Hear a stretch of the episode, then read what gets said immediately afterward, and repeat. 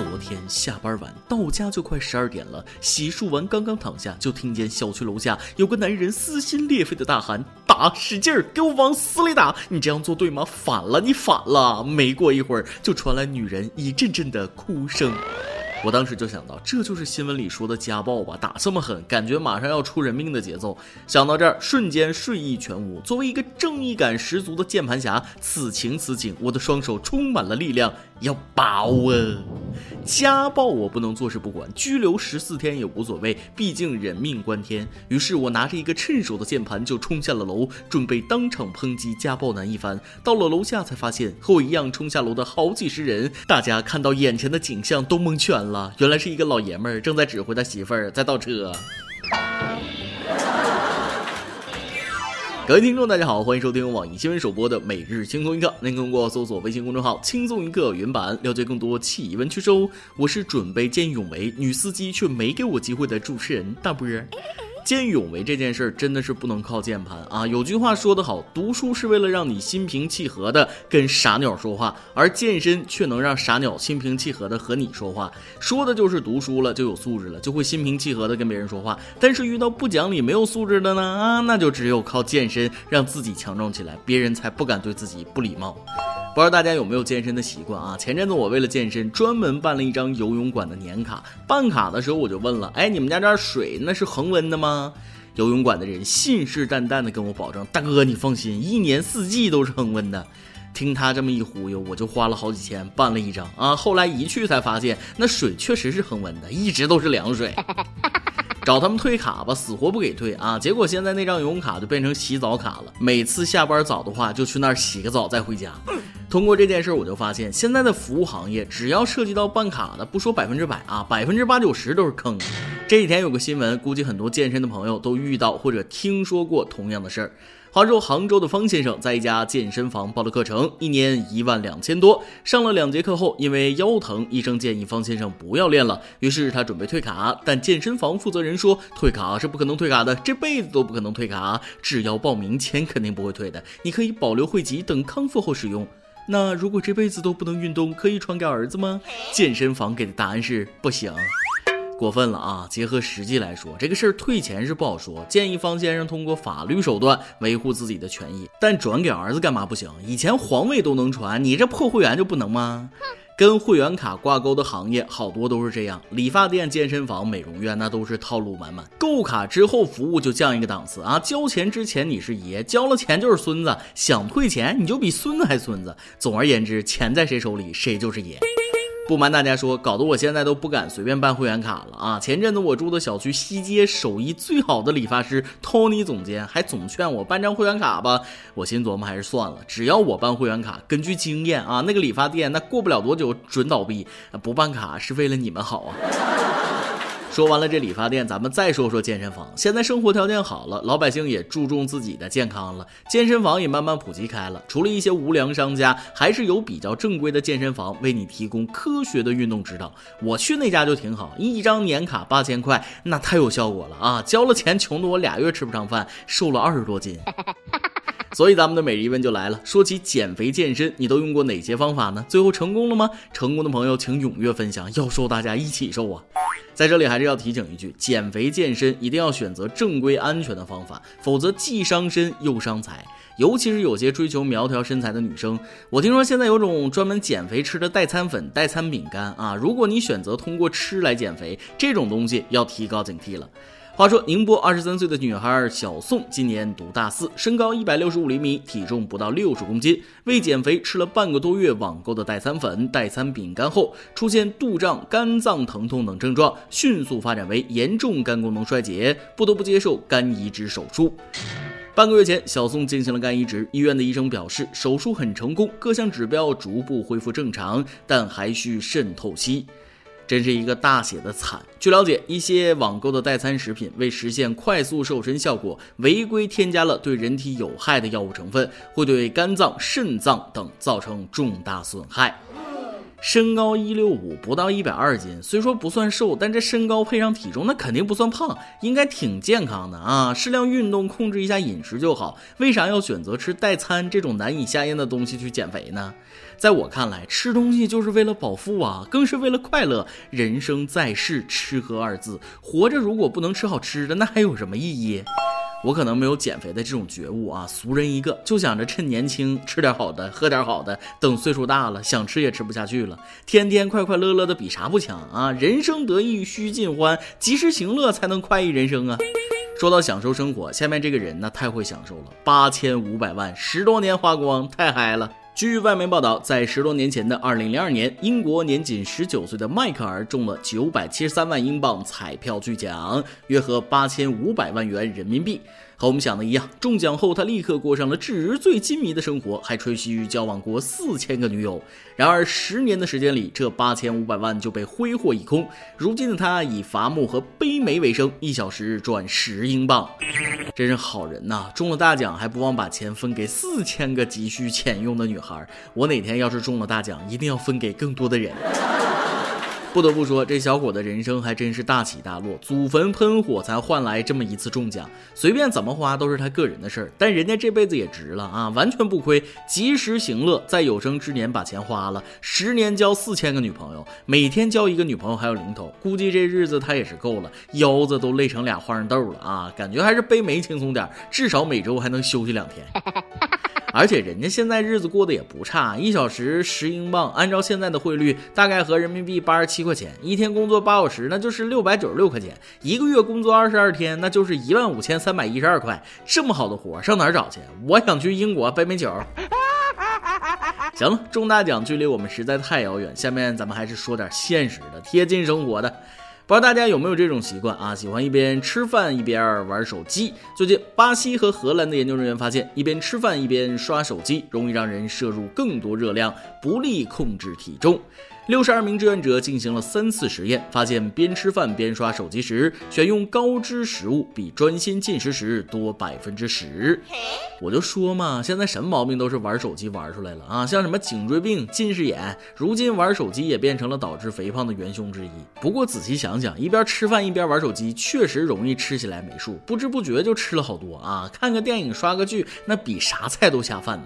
其实不光是下饭，还能润肠通便。我上厕所的时候就喜欢听轻松一刻，吃的多排的也多啊，那老带劲了啊，就是腿有点麻。最后要跟大家说一个好消息，你的头发有救了。昨天，四川大学华西医院招募脱发志愿者，凡是年满十八周岁到六十周岁的人，只要有脱发困扰的，都是招募对象。据招募通知介绍，三月一日到华西医院化妆品评价中心领取育发液，回家试用二十八天，每周五到中心回访，连续四周。凡参加测试者还可以领取相应报酬。离这四川近的听众网友们可以去试一下。光看志愿者的年龄的设置啊，就知道现在的脱发有多么的低龄化了。十八岁就开始脱发，真得赶紧抢救一下。不仅可以长头发，还能领钱，多好的事儿啊！建议饱受脱发困扰的朋友们，早治疗早享受，再不报名那就来不及了。今天你来阿榜跟天下榜，咱们上期问了，迄今为止你吃到最好吃的东西是什么呢？看了上期的评论，可以说是五花八门的。微信网友破晓的光说了，老爸的拖鞋炒肉至今难忘。这位朋友，你到底经历了什么？愿闻其详。网易云音乐一位网友的回复让我酸了啊！我吃过最好吃的东西应该是初恋女友的吻，虽然没吃过，但我听说过草莓味的。微信网友天真说了，必须是玉米，吃了十来年都不腻，连续吃一个月也不腻。给我煲个玉米汤，我能把锅底都给舔干净。哎，你这口味还真是挺别致哈，这年头喜欢吃粗粮的年轻人不多呀。而下面几位网友的口味就很符合大众的胃口了。微信网友陈陈陈说了，吃过最好吃的东西当然是老妈包的酸菜肉馅饺子了。以前二十几岁的时候，老想着往外跑，不想在家待着，一年回家一次，甚至一次都回不来，没注意时间的流逝，忽略的父母。现在不走了，在家这边工作了。虽然回家次数比以前多了，但每次从家回工作的地方，老妈一定会给我包最爱吃的饺子，老爸给做红烧肉。我不是一个擅长表达自己情感的人，我希望。父母可以长寿健康。微信网友广新十八岁说了：“妈妈做的东北菜最好吃，软炸里脊、锅包肉溜肥肠、鱼香肉段，还有小笨鸡炖蘑菇。在外漂泊这么多年，各式各样的小吃也都吃了不少。要说馋什么，那就是妈妈的味道。”微信网友柏杨先生说了：“我自己是个不挑吃的人，只要我吃得下的都是好吃的。要说最好吃的，应该是我奶奶做的蛋炒饭吧。奶奶做的蛋炒饭也没啥特别的，就是平平常常、普普通通的蛋炒饭。米是一粒一粒的，是酱油色，打散的蛋像西瓜子大小，也没放葱花。可我老忘不了那味道。自从奶奶离开后，我也吃了好多好多蛋炒饭，但也没找回那熟悉的味道。到现在吃饭从来不会点蛋炒饭。”网易网友银丝蛋面说了：“其实对于一个不挑食的吃货来说，每美食不分国界，不分高低。若论最好吃，应该是饿得差点跳楼时，朋友递过来的一包饼干吧。”总结一下啊，美食之所以美，并不美在食物本身，而是在于食客的心情。说的没错，家的味道才是所有人眼中的难以忘怀的美食。而饥肠辘辘的时候的一个馒头，更是比平时的山珍海味那好吃很多呀。每日一问，咱们上面已经提到了。说起减肥健身，你都用过哪些方法呢？最后成功了吗？成功的朋友请踊跃分享，要瘦大家一起瘦。再来一段。昨天跟朋友出去办事啊，这一天啊，东跑西颠，把我俩腿都快磨没了。忙活了一天，终于把事情都处理完了。坐地铁的时候看了一眼微信步数，我的妈呀，一万五千多步！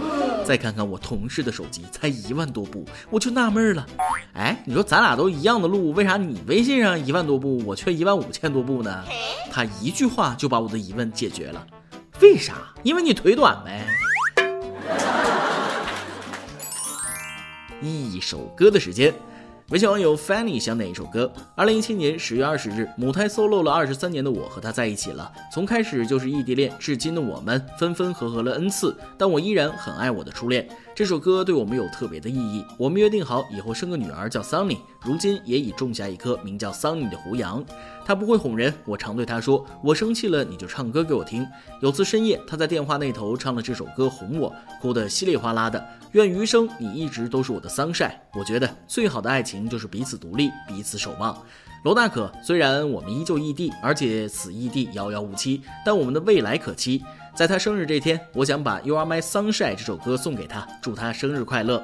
罗大可的李小胖奉上，祝大波及网易轻松一刻的所有小朋友脱单的甜甜蜜蜜，单身的快快乐乐。祝所有听众二零一九只吃不胖。谢谢小编了。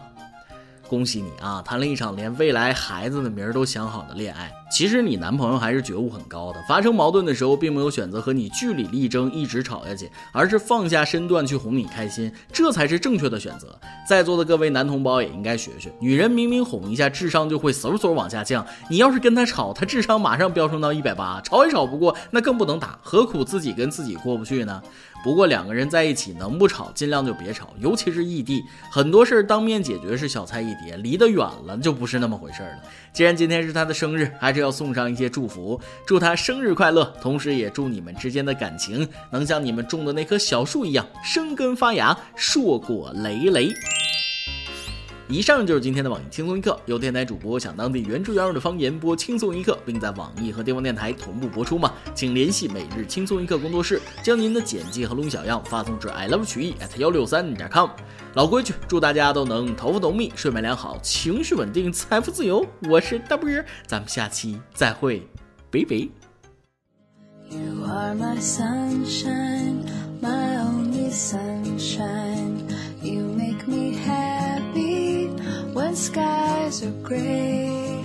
You'll never know, dear, how much I love you.